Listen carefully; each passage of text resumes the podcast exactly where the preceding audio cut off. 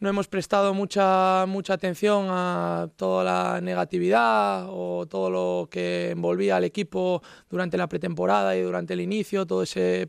pesimismo creo que, creo que no, ha, no ha preocupado en ningún momento ni ha afectado al grupo, pues así en esa misma línea tenemos que seguir y que ahora lo contrario tampoco nos, nos lleve demasiado, demasiado arriba, debemos mantenernos estables.